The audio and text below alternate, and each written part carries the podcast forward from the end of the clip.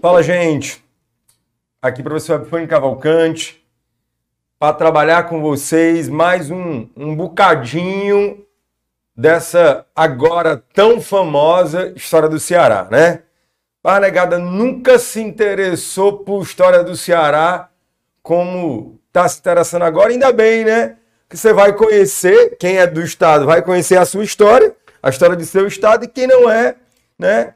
Pensa na prova, pensa na sua aprovação, mas vai dar certo. Hum, como eu digo para vocês sempre, não aperreie o seu coraçãozinho, beleza?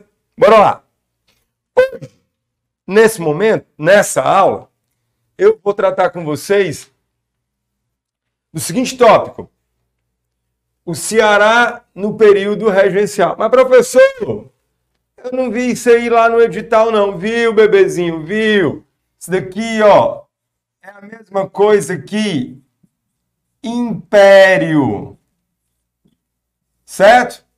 Então, a regência é um pedaço, é uma parte dentro do Ceará Imperial, beleza? Ok? Não esqueça disso. Mais uma vez, a regência é uma parte dentro do Ceará Imperial. O Ceará Imperial, o Brasil Imperial, né, é dividido em três pontos. O primeiro reinado, beleza? A regência e a última fase, que é o segundo reinado. Portanto, você vai categorizar isso aqui, ó, dentro do império, dentro do Brasil imperial, dentro do Ceará imperial. Beleza? Então vamos lá. Esse período regencial, ele é compreendido entre 1831 e 1840. Esse é o período da chamada regência ou período regencial. É a mesma coisa. Professor, e qual era a treta que estava rolando? Bora lá.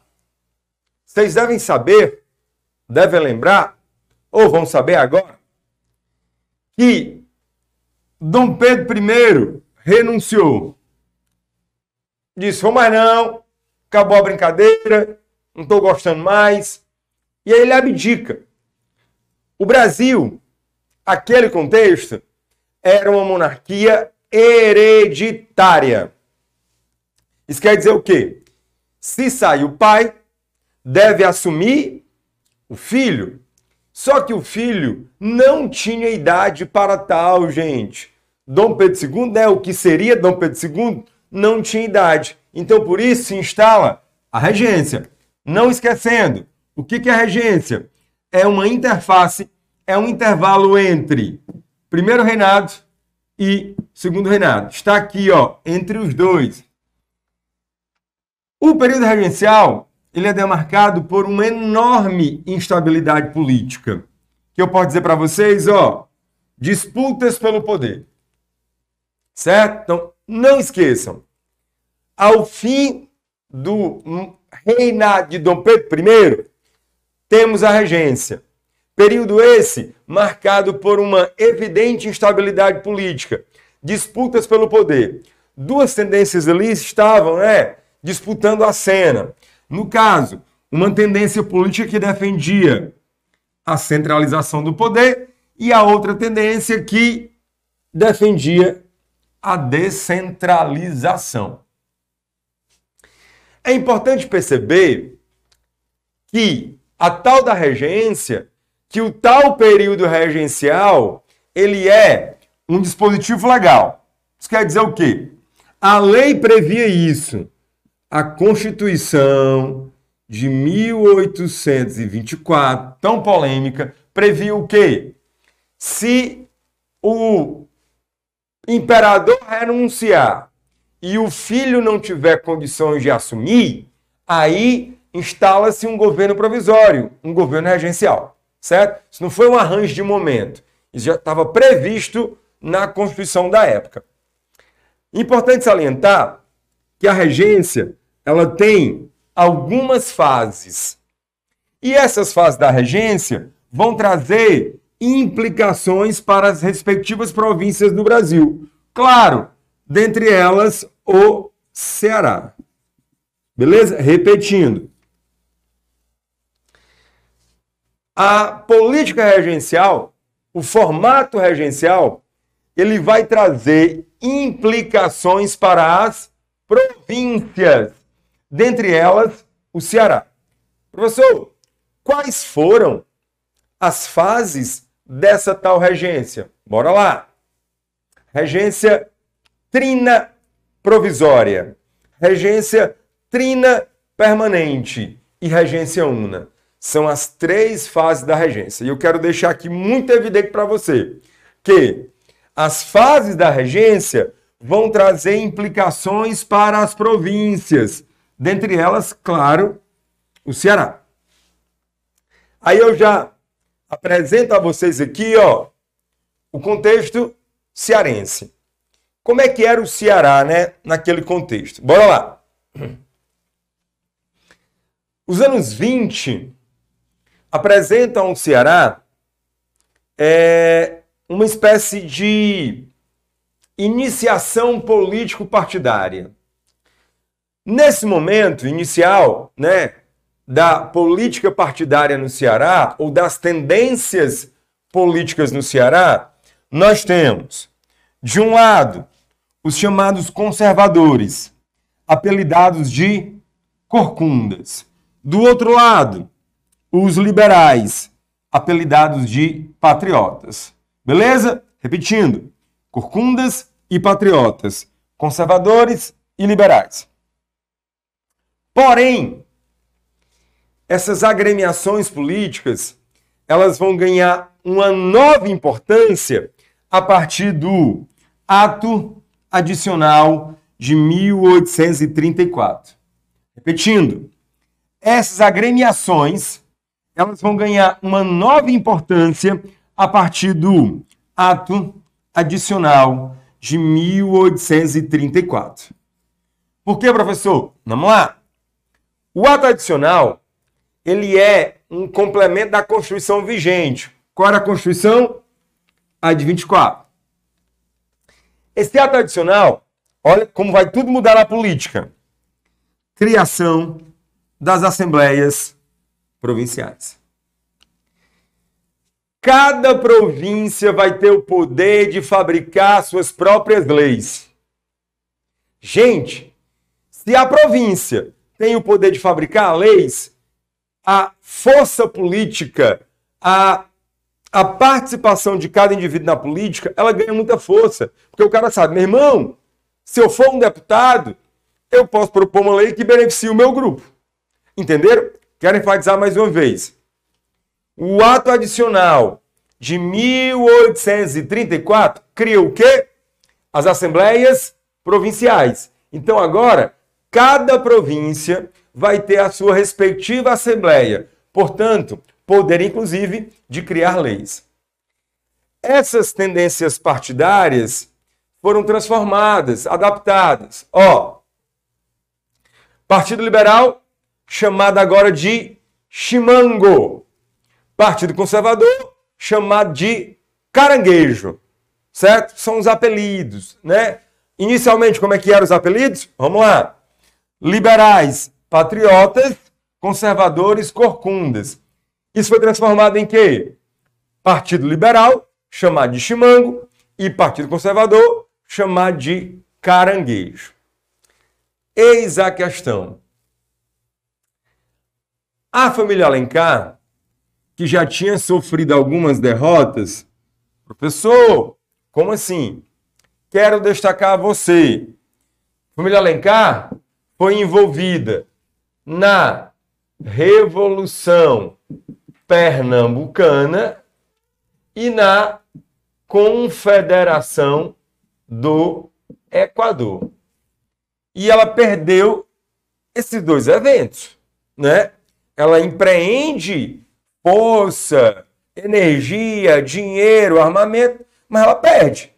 Os dois movimentos foram reprimidos. Agora, família Alencar, ela se consolida como a liderança do grupo liberal. Em um dado momento, o principal nome da família Alencar, nome do cara, José Martiniano, vai se tornar presidente da província. Lembrando a vocês que o grupo liberal os liberais assim chamados, eles eram formados prioritariamente por latifundiários, enquanto os conservadores prioritariamente por comerciantes, beleza? Então, ó, família Alencar, que outrora sofreu algumas revoltas, perdão, algumas derrotas, né? Ela participa das revoltas e perde. E é exatamente nesse novo contexto político do chamado período regencial que a gente vai entender esse negócio chamado de sedição Pinto Madeira. Enfatizando, é exatamente nesse novo contexto da regência que a gente vai entender o que foi essa tal sedição Pinto Madeira. Partindo de um pressuposto bem geral, Pinto Madeira foi uma guerra civil ocorrida no Ceará. Beleza? Né? Meio que população contra população, certo? Ela ocorre lá nos idos de 1831 e 1832. De buenas, repetindo, os idos de 1831 e 1832. Pessoal, qual foi o lance assim, na real, de verdade, de com força? Bora lá! Acabei de dizer para vocês que o grupo liberal tinha a memória da derrota na Confederação do Equador. Beleza? Repetindo, o grupo liberal tem na sua memória a derrota da Confederação do Equador. A gente pode dizer que a vitória dos conservadores é, no pós-24, ela representa o quê? Uma vitória do centralismo político. Quem era o representante desse centralismo político? Claro que é, gente, Dom Pedro I. Então, resumindo, em cada província, quem era aliado de Dom Pedro I ganhou força. Ok essa ideia para você? Repetindo, o grupo liberal saiu derrotado da Confederação do Equador. Qual foi a ideia que sai vitoriosa? A vitória da centralização do poder, representada em quem? Em Dom Pedro. E os aliados de Dom Pedro, claro, vão ganhar força nas províncias. E os liberais foram, como eu disse, derrotados. Vamos adiante. Quem eram os aliados de Dom Pedro? a época chamada de corcundas. Primeiro reinado, corcundas. Já na regência, são chamados de caranguejos. Repetindo, no primeiro reinado, corcundas. Na regência, caranguejo. Galera, a gente pode dizer que o pós-confederação do Equador, o Ceará foi acometido de algumas desgraças, sabe? Desgraça pouca besteira. Olha aqui. Violência aplicada nos sertões. No sertão, ainda havia a ressaca da Confederação do Equador. Em Fortaleza, o movimento já tinha sido sufocado. Mas no sertão, bandos armados ainda estavam rolando os fight. Tufi e Cearamô no terminal da Parangaba. Quem conhece sabe o que eu estou dizendo, ok? A P estava comendo nos sertões. Como eu disse, desgraça pouco é besteira. Os anos de 24, 25 e até 26, o Ceará vai ser acometido por uma grave seca. A trajetória cearense é permeada de secas. Ainda temos o que? Olha, a peste, a varíola. Então, ó, violência seca e uma peste. Olha como é bom viver no Ceará, não é não, gente? Ô, oh, corra boa! Anos depois, nos anos 30, né, 31, vem a abdicação de Dom Pedro. Aí, gente, virou o disco. Você não sabe nem o que é disso, né, vocês? Virou o lado. Você não sabe nem, nunca nem ouviram um, LP, né? Então, presta atenção. Dom Pedro, quando abdica, começa o quê? O período regencial. Lembrem, enquanto Dom Pedro estava no poder, quem é que estava com moral? Os corcundas. Os corcundas. Quando Dom Pedro pegou o beco, isso foi quando? Em 31, nós tivemos um avanço liberal. Galera, isso é tão interessante. Olha como as coisas andavam de maneira muito mais lenta, né? Presta atenção. Dom Pedro renuncia em abril de 31. Ele renuncia. A, no... a notícia só chega ao Ceará em maio. Galera, vem de um navio inglês atracar aqui em Fortaleza. Ei, vocês estão sabendo aí, ó. Dom Pedro abdicou, né? Dava quase um mês do ato até a notícia chegar ao Ceará. Isso revela também outra coisa, né? Que o Ceará não tinha tanto moral assim, né? Galera, como eu disse, Dom Pedro mandando no Brasil. De quem é a vez? Dos corcundas. Dom Pedro abdicou. De quem é a vez? Dos liberais. A renúncia de Dom Pedro simboliza para o Ceará um avanço do grupo liberal, que durante a regência vai passar a se chamar, ser apelidado de Chimango. Beleza? A galera foi pra rua, foi celebrar, né? Vivas a Dom Pedro ir embora. A galera invade é, o Campo da Pólvora, que é o atual passeio público, e vai derrubar a forca que lá estava instalada. Entenda, a forca era um símbolo do domínio imperial, né? Da derrota dos liberais na Confederação do Equador. Se os liberais agora estão na vez, o que eles vão fazer? Eles vão perseguir os conservadores, eles vão perseguir os corcundas, ou também chamado de caranguejos.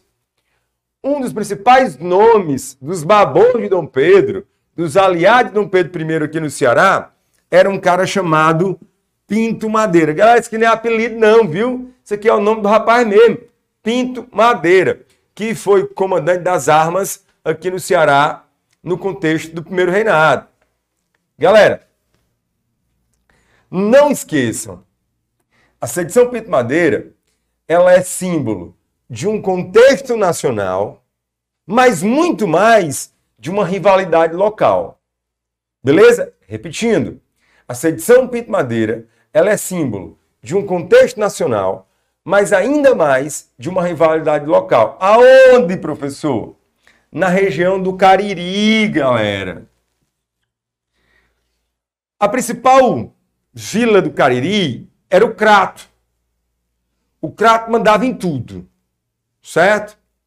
Entenda, lembrando a vocês, Exercer a condição de vila é exercer a condição de mando sobre as demais localidades, por exemplo, arrecadando nesses lugares os tributos. Num dado momento, uma um povoado vizinho chamado Jardim foi elevado à criação, à condição de vila. Repetindo, Jardim foi elevado à condição de vila. Claro que isso aborreceu os cratenses. Isso significa perder poder, perder influência e perder dinheiro. Certo? Enfatizando de novo. Rolava uma rivalidade na região do Cariri. Rivalidade essa aguçada ainda mais quando Jardim é levado à condição de vila.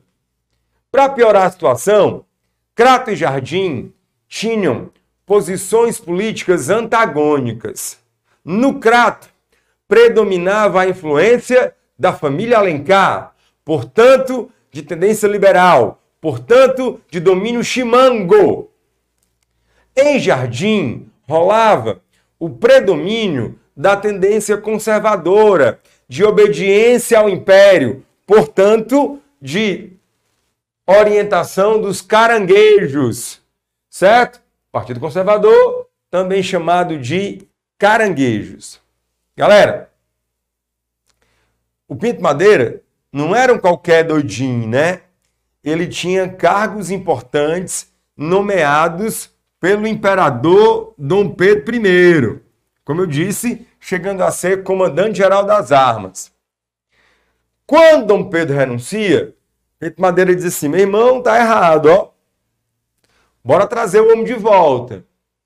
Pinto Madeira fazia parte de uma associação chamada Colunas do Trono.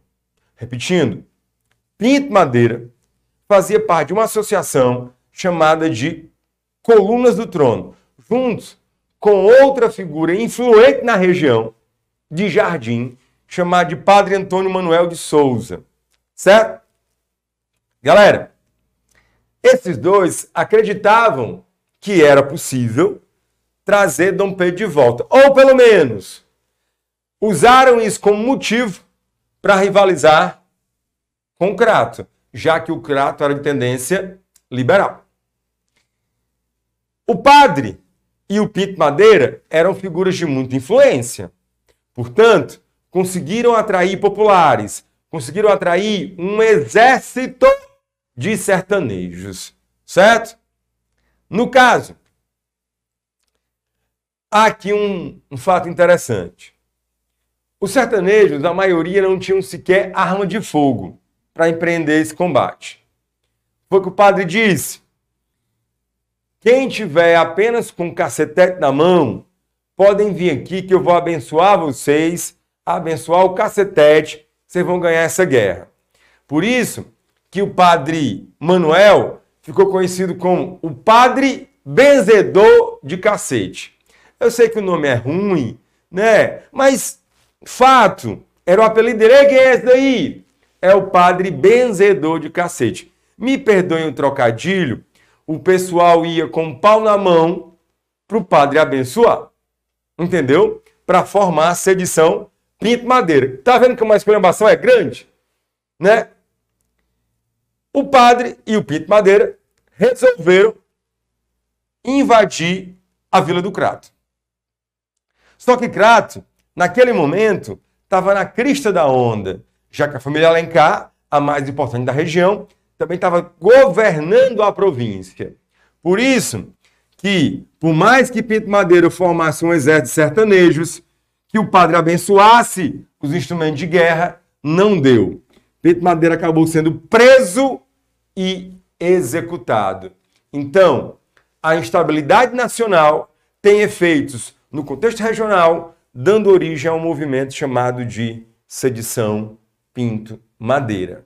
Lembrando, a rivalidade era entre duas cidades, Crato e Jardim, donde o Crato, dominado pelos liberais, e Jardim, dominado pelos conservadores. Bora aqui olhar umas questões, galera. Diz assim: com relação à revolta de Pinto Madeira no Ceará, 31-32, pode-se dizer corretamente. E tem um.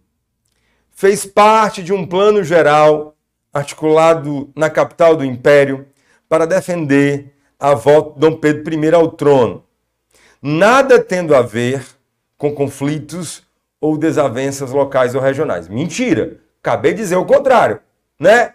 Que a rivalidade local é a principal motivação da revolta. B.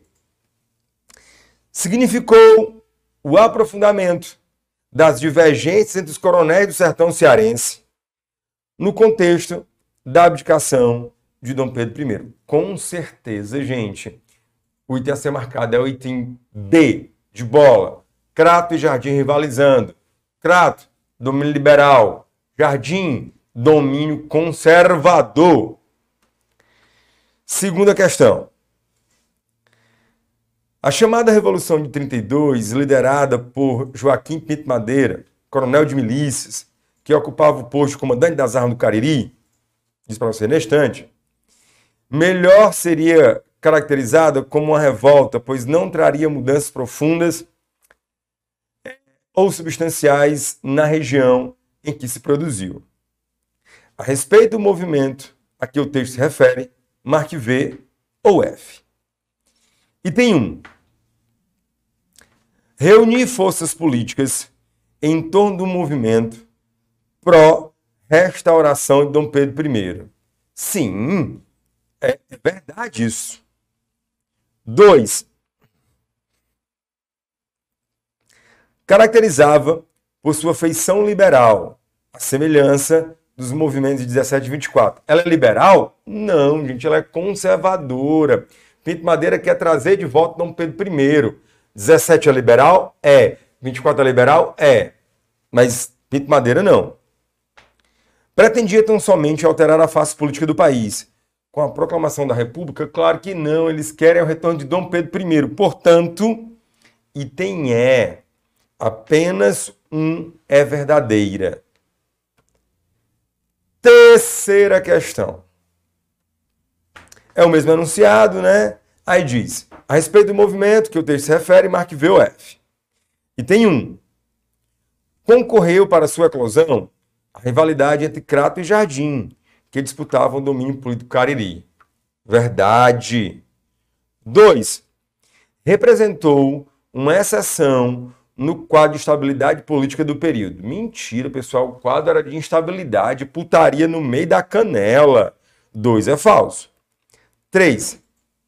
Além de ser estrategista do movimento 32, o padre Antônio Manuel de Souza participou ativamente dos conflitos ocorridos durante a rebelião, chegando algumas vezes a comandar uma tropa, enquanto Pinto Madeira comandava outra. Portanto, Item B, apenas 2 é falso. Item B, apenas 2 é falso. 1 um e 3 são verdadeiras. Por isso, repito, terceira questão, item B. Galera, espero ter contribuído com vocês. Agradeço e até um próximo vídeo, beleza?